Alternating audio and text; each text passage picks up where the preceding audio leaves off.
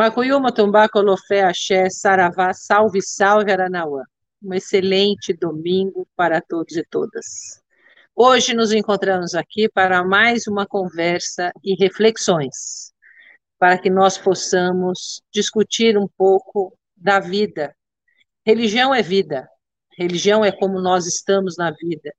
A religião, ela tem como princípio não só e única exclusivamente o culto a uma divindade, mas como esta divindade se manifesta em cada um de nós e como nós vamos levar isto para o mundo.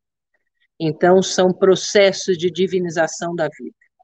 Mas eu queria hoje abrir um parêntese aqui, e é lógico, eu não estou alheia à pandemia, nós estamos com um número altíssimo de óbitos, passado dos 210 mil.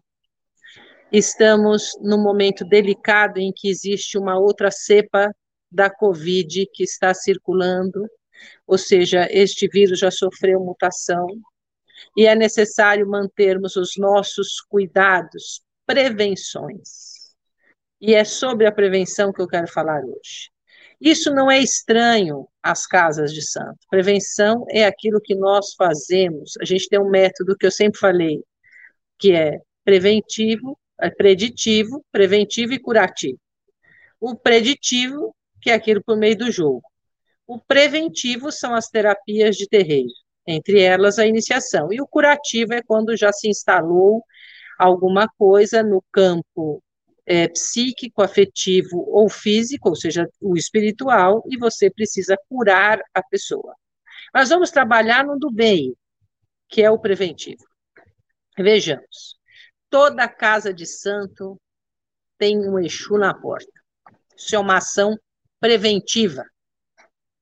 Porque Exu é o que cuida de tudo que tem neste mundo onde nós vivemos. Exu é o grande comunicador com o plano espiritual, principalmente com Oxalá. Exu é aquele filho de Oxalá que recebe a comida primeiro, ou seja, é aquele que faz a intermediação entre os seres humanos e o poder divino. Então, toda casa de santo tem um Exu na porta. Isso já é um caráter preventivo. Não errarmos, passarmos por ela e dar a Exu o que é de direito primeiro. Então, este caráter preventivo, a gente tem que ter o cuidado nas casas de santo. Aliás, a gente tem que ter o respeito. Quando vai a uma casa de santo, sempre haverá um Exu que guarda aquela casa, de pedir licença para entrar na casa de outrem, né, na casa de outra pessoa. Tem um Exu ali. Então, o Exu ele cuida dos limites, os limites dos espaços o limite entre o que é espiritual e o espiritual que está manifestado, o limite entre as questões de construção da vida e de morte, o limite entre a saúde e a doença, o limite entre o estado espiritual e o desequilíbrio desse estado espiritual. O Exu lida com todos esses limites. Então, ele tem um caráter preventivo em si. Ele é o fio da navalha, então, a gente precisa andar no fio da navalha. Isso é uma prevenção. E estar sempre com as coisas de Exu em dia. Mas eu vou trazer aqui para o nosso cotidiano. Vocês me dão licença que aqui está muito quente hoje. E eu vou trazer para o cotidiano do terreiro. Estava pensando aqui hoje, porque eu estou na roça, no Ilê, e eu fui pegar o meu prato para comer. E cada um tem o seu prato. Cada um tem o seu prato, cada um tem a sua caneca. As pessoas têm as suas coisas pessoais. E eu estava pensando como a gente, dentro do candomblé, já tem essa visão preventiva. Que além de individualizar os nossos pertences e aquilo que tem a nossa força, desde os pertences que são utilizados para alimentação, nós também individualizamos os pertences espirituais, que foram os ibás, as enis, as quartas, tudo isso é individualizado, é individual, né, ou individualizado mesmo. Então, nós temos numa casa de santo um caráter preventivo. Em última instância, última, a prevenção se dá porque nós utilizamos única e exclusivamente os nossos pertences, que é uma coisa que agora na era da Covid, da hepatite e de outras tantas doenças, era o pedido: olha, você use o seu copo, a sua, o seu prato, os seus talheres individualmente. Não utilize coisas que não, não são suas e que não são higienizadas adequadamente. Isso já acontece no espaço terreiro naturalmente. Esse ato de prevenção do que é seu ser seu já acontece. Esteira, ninguém divide esteira com ninguém. Sua esteira é sua esteira, sua eni, a sua dicissa, como queiram chamar, é sua, é o seu espaço. Então, isso também tem um caráter preventivo, além de individualização da pessoa, porque a ENI ela serve para individualizar o seu espaço sagrado, o seu contato com esse espaço. O meu pai de santo dizia que era o tapete mágico. Ele fala: olha, quando você entra em cima de uma eni, de uma esteira, de uma dicissa, aquele é seu tapete mágico, é para você vai voar para outras instâncias da de você mesmo, do divino, é nesse espaço que você vai encontrar essa guarida. Tanto é que é para ele que a gente corre em muitos momentos da nossa vida e deita nele, é para ele que a gente corre quando vai dar uma obrigação, é para ele que a gente corre quando vai ser feito, é para ele que a gente corre quando a gente tem alguma necessidade é, esporádica, mas também é um caráter preventivo, porque ele é seu.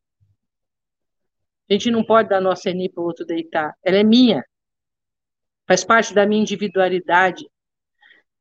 Isso, em última instância, também é um cuidado, um zelo de prevenção que os pais e as mães de santos, zeladores, zeladoras, passam para os seus filhos. E aí a gente ouve a sociedade falar de prevenção como se fosse uma coisa nova, né? como se fosse uma coisa assim moderna, né? moderna que eu digo da era é, do século XIX, XVIII, XIX para frente. Não, mas isso é da sabedoria tradicional. Isso vem de muito tempo. Isso foi passado dentro das casas de santo de geração a geração muito antes do século XIX, muito antes do século XVIII. Então, esse caráter preventivo, ele existe. Outra, quando a gente usa medicamentos, né? quem não defuma, passa aí uma, uma defumação na sua casa, de santo, na sua casa particular, você vai lá, pega determinadas ervas, e dependendo da erva que você usa, é o que você vai prevenir, você vai prevenir desequilíbrios mentais, afetivos, de saúde. Essas ervas elas vão atuar né, para curar o ori, para curar o cão, enfim, é o abdu, a axé da pessoa. Então, isso também é um caráter preventivo. Banhos, os banhos que são utilizados, os aboros, que eles são utilizados em caráter preventivo. E isso é uma coisa que a gente precisa parar para pensar, que a prevenção, ela faz parte da nossa ritualística. Ela faz parte do nosso estilo de vida. A gente vive um estilo de vida em que a prevenção ela é apresentada em primeira instância. Ninguém espera um filho ou filha de santo adoecer para cuidar, a gente previne. Existe um ato de prevenção. Isso pode acontecer, mas a gente vai tentando fazer com que esse ato preventivo aconteça. E mais, ato preventivo aqui, ó, porque você precisa mudar a concepção da pessoa ver o mundo. A concepção da pessoa ver a si mesma. A percepção da pessoa ver a sociedade, a natureza.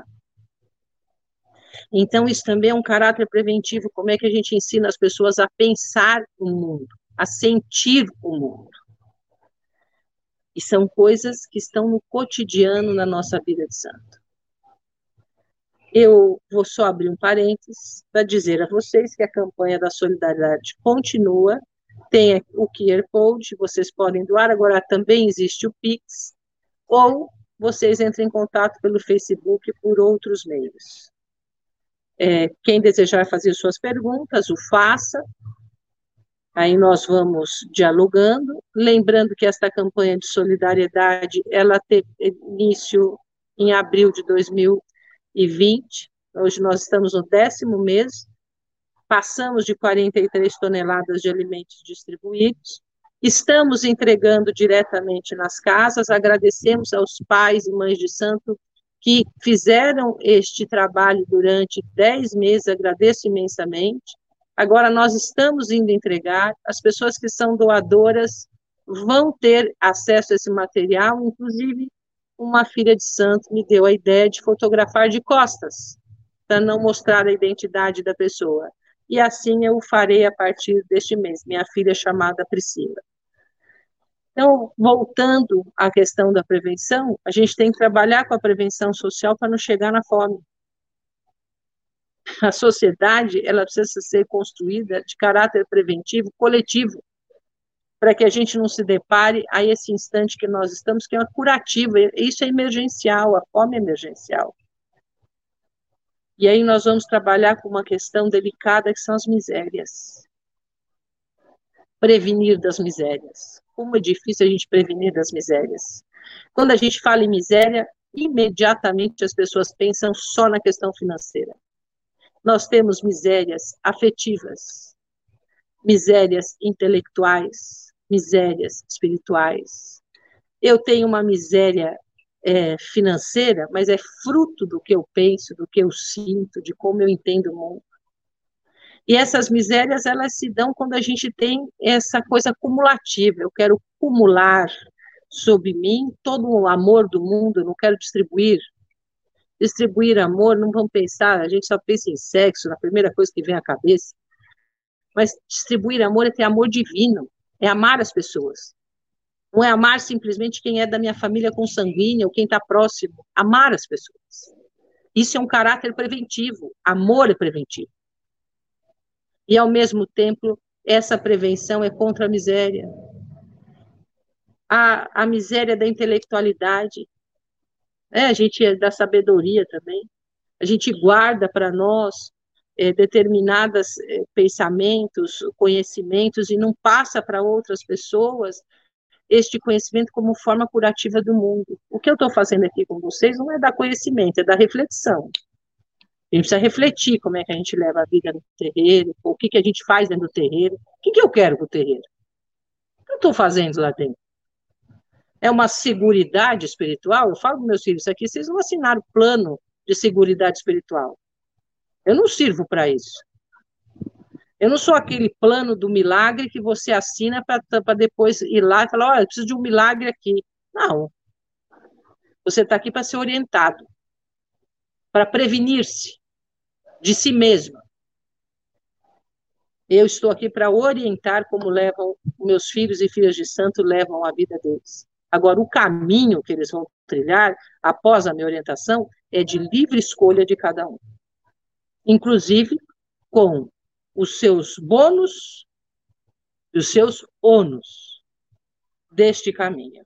Eu não posso assumir responsabilidades por terceiros, porque quando eu o faço, eu estou tirando da pessoa a responsabilidade espiritual sobre o próprio destino.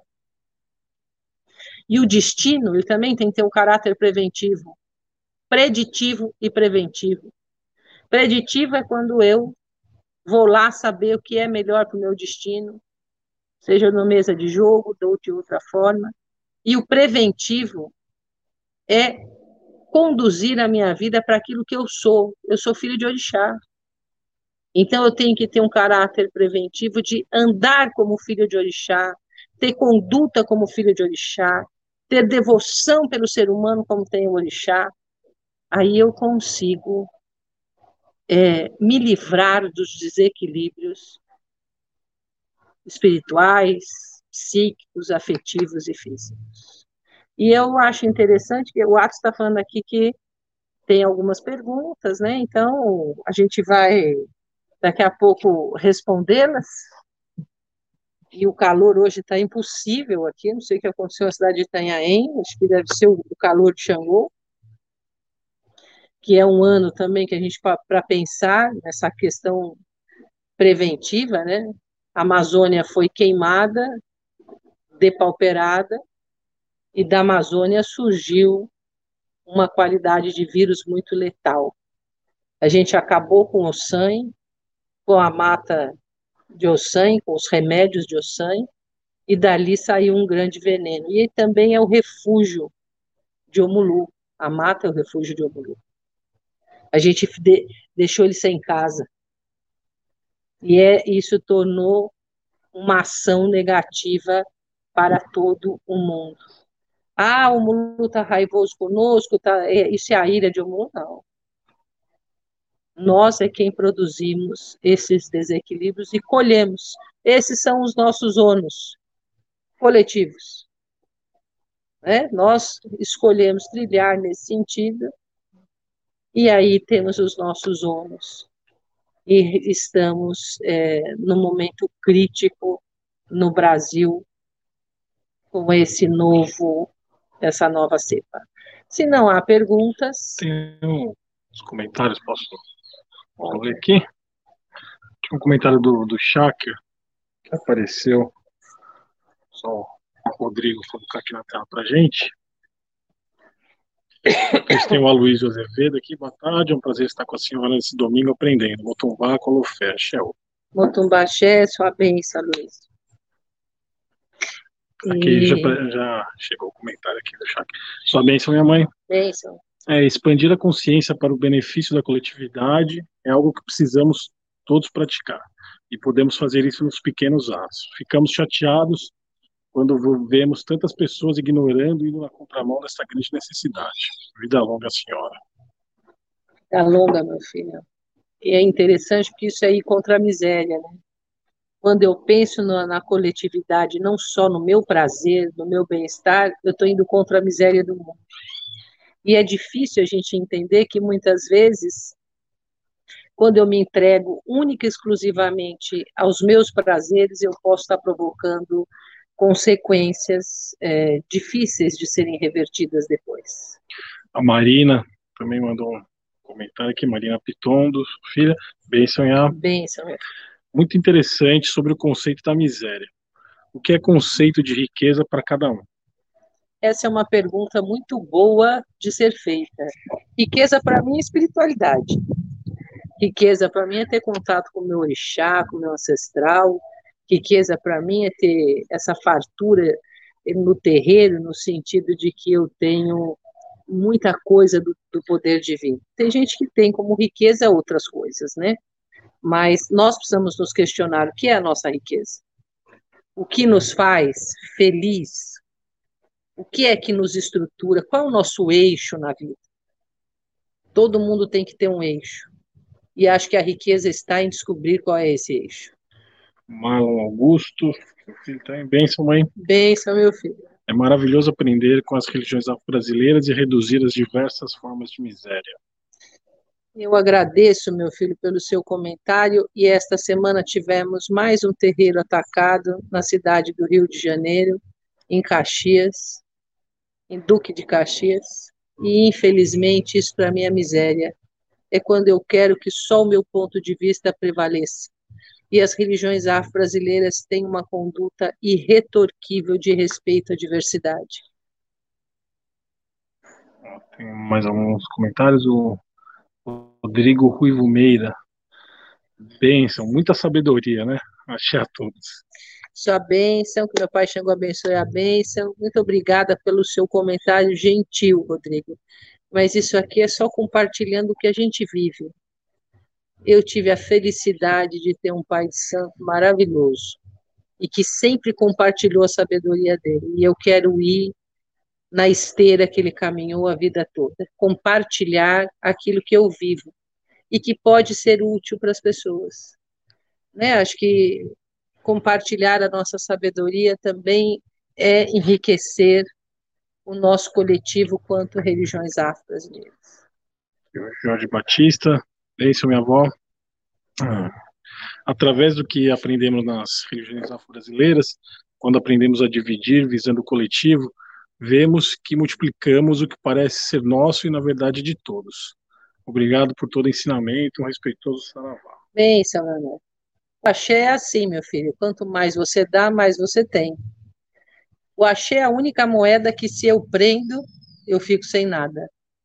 O axé, a dinâmica dele é dar e se receber de volta e fazer circular o axé.